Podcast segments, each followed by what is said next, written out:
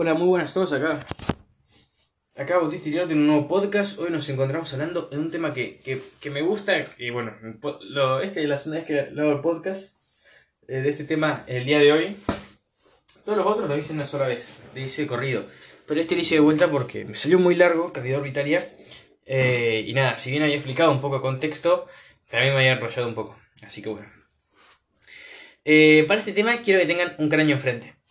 Eso primero. Y segundo, este tema me lo tomaron en el examen de locomotor, que se aprobó, que aprobé. Bien, eh, pero eh, tiene su anécdota, claro, porque fue uno de los tres temas que me tomaron que, que fueron contra importantes para mí, que no los olvido más por todas las emociones que, que tuve ahí. Y si recordamos el podcast anteriores de salud mental, la memoria y la emoción se encontraban en el sistema límbico, amígdala y hipocampo y tenían, guardaban gran relación. Entonces, a gran emoción hay gran capacidad de, guardarlo en memoria a largo plazo. Bueno, entonces me acuerdo todo. Y me acuerdo que venía, venía bien el examen. Eh, me llaman a, dar el oral. Yo ya había rendido el escrito y me dicen que aprobé el escrito. Me preguntó si quería que me dijera la nota. Y yo eh, le dije que no, que no quería, porque pensé que me iba de 10 en el escrito. Y digo, no me quiero agrandar, quiero seguir así. Eh, cuestión, me arranca a tomar. Eh, digo bien, pero tengo detallitos, tengo mini errores. Y yo no sabía cómo era la mecánica del oral. Entonces digo, si no es perfecto, ya está, desaprobé. Eh, la puta madre, ya tuve dos, errores pavos. Eran muy detallitos, muy detallecitos, pero son detallecitos. Ya está, ya. Yo pensé que venía desaprobando y me toman una pregunta y digo, oh, bueno, me dio otra vida. Me la he dado como para probar. Y la digo bien, Perfecto, muy ordenado, muy bien armada. Pero tengo un error. Eh, el nervio tibial, el nervio ciático, en la teoría se divide en la fosa poplitea. Pero en la práctica se puede dividir mucho antes. Y en este caso se dividió mucho antes. Y yo eh, le había señalado como nervio ciático y era el nervio tibial. Eh, y no había señalado el nervio fibular. Entonces después lo corregí. Me preguntó, ¿estás seguro? Le dije sí. Me dice, bueno, si querés te dejo un ratito para que lo pienses de vuelta. Y ya vuelvo. Y bueno, me quedé pensando y digo, ah, era cierto, se dividía, perfecto, lo encontré, los marqué bien y bueno, me dijo que estaba muy bien, que pasamos al siguiente. Y la siguiente era cavidad orbitaria. Digo, uff, yo había estudiado todos los podcasts anteriores excepto este tema. Había estudiado fosa temporal, infratemporal, palatina, exobase y endobase. Pero fosa orbitaria, cavidad orbitaria no la había estudiado porque me parecía re larga. Eh, y y digo, bueno, me focalizo en los otros, total. Eh, me la juego a, las probabilidades. Eh, cuestión, me la tomaron, pero lo dije bastante bien. Eh, gracias también a que tenía un cráneo enfrente. Y me acordaba un poco de, los, de las comunicaciones por, por endobase y exobase. Así que tuve mucha, mucha, mucha, mucha, mucha suerte. Y bueno, y pude aprobar. Y me dijo que me sacó un 8 en el oral y en el escrito me había sacado un 6. Yo pensé que me había sacado un 10, me saqué un 6. Así que queda esa anécdota. Re bien. Y ese fue el gran parcial de, locomotor. Así que bueno, ahora vamos con fosa orbitaria. Es muy sencillo, háganla simple, no se enrollen con los accidentes óseos de los huesos, porque son bastantes huesos y se van a mezclar. Entonces, cavidad orbitaria. Nos encontramos límites. Eh, cuatro límites, superior e inferior, eh, lateral y medial. Nada más. Después sí, comunicaciones y contenido, pero paso a paso, viejo, hasta llamarlo. Bien. Eh, vamos con... Mmm, qué buen mate. Vamos con eh, límite inferior. Nos encontramos con hueso temporal. Eh, no, hueso sigmático, quiero decir, perdón. y con hueso frontal. Y hacia posterior el hueso que forma parte del techo posterior de, la, cavidad bucal, porque nos encontramos hacia inferior, que es eh, el hueso palatino. Bien. Límites mediales. Acá nos encontramos, si ven, al hueso em, maxilar. Ay, perdón, en límite inferior he dicho hueso frontal era maxilar. Me los confundo los dos, pero tengo claro cuál es. Hueso maxilar. Luego, Hueso frontal. Más hacia posterior hueso lagrimal, más hacia posterior vemos el etmoides, la lámina perpendicular del etmoides, eh, y hacia posterior nos encontramos con el cuerpo del efenoides, como límite medial. Como límite lateral nos encontramos con el hueso cigomático, hacia anterior y hacia posterior. Eh, también nos encontramos con un poquito del hueso frontal y hacia posterior este poquito. Y del hueso cigomático nos encontramos con el ala eh, mayor del efenoides. Y si continuamos hacia el límite superior nos encontramos con el hueso frontal y el, eh, hacia posterior el ala menor del efenoides. y bueno, eso es todo por los límites. Em, Ahora vamos hacia las comunicaciones. Ahora quiero que se centren en ser la, eh, la cavidad orbitaria. Es re flashero, re falopa, pero céntrense en eso. Piensen, ¿qué tienen hacia posterior, qué tienen hacia inferior, eh, hacia anterior, hacia medial, hacia lateral? Céntrense en eso, concéntrense y ahora vamos. Hacia posterior y superior, no más superior, nos encontramos con un eh, agujerito está bien hacia superior, tendría que contactar con la endobase. Y más hacia superior nos encontramos con la más superior. Cuanto más hacia superior vamos, también vamos, eh, nos estamos yendo también bastante hacia interior. Porque es un, una cavidad que tiene forma de, de huevo, digamos. Entonces, si vamos yendo hacia superior, vamos también yendo hacia interior un poco. Imagínenselo. Bueno, nos encontramos con la endobase anterior. Y ese es el conducto óptico. Por el conducto óptico iba a pasar el nervio óptico, claramente, que es el segundo par craneal, y la arteria óptica. Arteria oftálmica, perdón. Arteria oftálmica. Recuerden, porque. Eh, recuérdense, arteria oftálmica por el conducto óptico. Porque más hacia inferior y posterior también nos encontramos con, no mucho más, pero apenas más, con la fisura orbitaria superior y por esta va a pasar todas las ramas eh, terminales nervio oftálmico, acuérdense la arteria oftálmica que hemos mencionado en el conducto óptico, eh, y por esta fisura orbitaria superior que está un poquito más inferior al conducto óptico, y a pasar por todas estas, estas, todas estas ramas colaterales del nervio oftálmico, eh, ramas terminales quiero decir, del nervio oftálmico, y una vena, que es la vena, ¿cuál va a ser? Vena oftálmica. Muy bien. Ya tenemos casi casi la mitad, más de la mitad. Ahora vamos hacia posterior y es inferior. vamos a encontrar con una fisura que va a ser la orbitaria inferior.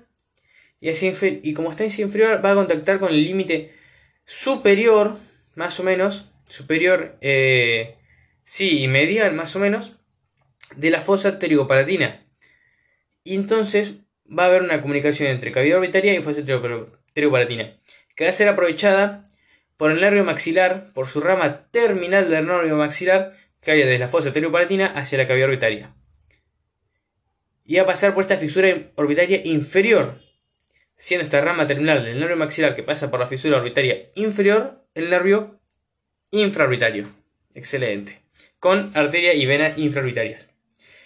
Este nervio eh, va a ir hacia entonces la cavidad orbitaria y en esta cavidad va a dar una rama colateral, dos colaterales mejor dicho, que van las mejillas por el conducto infraorbitario, que va el nombre de este nervio terminal, pero no de las ramas colaterales que van a pasar por acá. Entonces llega a la órbita este nervio infraorbitario y va a dar unas dos colaterales que van a pasar por el eh, conducto infraorbitario y van a ir a las mejillas con el objetivo de inervar los dientes, las apófisis alveolares. Y estas dos colaterales van a llevar eh, nervios alveolares superiores y medio. Y bueno, eso es todo. Nos quedan solamente el conducto nasolacrimal que va a estar hacia medial y va a contactar entonces, al estar hacia medial, con la cavidad nasal. Este conducto nasolacrimal lo que va a hacer es eh, transportar eh, las lágrimas eh, hacia, hacia, hacia, el meato inferior de la cavidad nasal. Que se acuerdan que el meato inferior de la cavidad nasal no recibía el, eh, ningún drenaje de ningún seno, sino que de, las lágrimas a partir del conducto nasolacrimal de la órbita. Desde la órbita. Em, bueno, eso es todo. Si quieren podemos conectar hablando de las caídas nasales. Sí, ya que, ya que estamos vamos a hacer eso. Full improvisado. Y lo vamos a hacer bien. Para que valga todo este, todo este tiempo. Bien, cavidades nasales. Em, los límites son lo más complicado y después una vez que tenemos los límites ya está, sale fácil. Bien, nos encontramos con em, cuatro límites, superior, inferior, eh, lateral y medial. Y después si se quieren hacia posterior, eh, con las cobanas. Que al comunicar con la nasofaringe. Límite superior nos encontramos con eh, esta cavidad orbitaria. Con... Em, ay Dios, no me acuerdo el orden. Bien, hacia anterior con el hueso nasal. Hacia posterior con una espina nasal del hueso frontal, que es el que más hacia superior tenemos. Eh, luego nos encontramos con... Ah, para ver.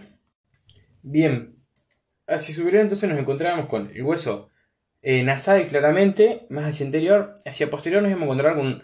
No con el hueso maxilar como uno creería, sino con una eh, apófisis que viene desde, superior, que es la apófisis eh, nasal del hueso maxilar, ocupando ese lugarcito. Y hacia posterior nos encontraríamos con la lámina cribosa del etmoides, como siendo el principal techo. Y hacia posterior de esta lágrima, em, lámina cribosa nos encontramos con em, lo que es eh, la, sí, la. Con, perdón, con, más que nada con Ay, Dios. Sí, la pterigoides. Sí, está bien. Apófisis pterigoides de. Em, hacia inferior nos encontramos con un límite, dos límites son muy sencillos, que es em, eh, hacia anterior, eh, ay Dios, la apófisis palatina del hueso eh, maxilar y, y después el, el hueso palatino. Y después, hacia medial, nos encontramos con em, lo que es el tabique, que está conformado por el hueso palatino hacia posterior y hacia anterior el hueso bomber. Em, y hacia lateral nos encontramos con lo que es em, hacia lateral hueso maxilar eh, hueso lagrimal, los cornetes, em, eh, los cornetes, la lámina perpendicular del hueso palatino y em, la eh, parte de la, de la apófisis pterigoides del hueso fenoides. Bueno, me acabo de fijar y dije mal lo que es el límite medial. Eh, si es el tabique, pero está conformado hacia anterior por una lámina perpendicular del hueso moyes y hacia posterior por el bomber.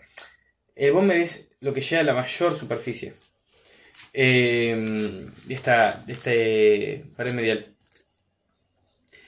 Em, bien, hacia lateral entonces hemos dicho para repasar y que quede bien. Hueso maxilar, hueso lagrimal, los cornetes, eh, una lámina perpendicular, pero del palatino, y la apófisis pterigoides, la lámina medial de la apófisis pterigoides. Y ese superior, corregimos, no era la apófisis pterigoides del efenoides, era el cuerpo del efenoides, lo que estaba bien hacia posterior, porque teníamos entonces hacia, hacia superior, hueso nasal, eh, espina nasal del frontal, esa apófisis eh, descendente del hueso frontal, que iba a ocupar ese lugar, la lámina cribosa y ahora sí el cuerpo del, eh, del efenoides. No la apofistroides, el cuerpo. Tiene más sentido, ¿no? Hay que razonarlo también. No, es memoria, chicos.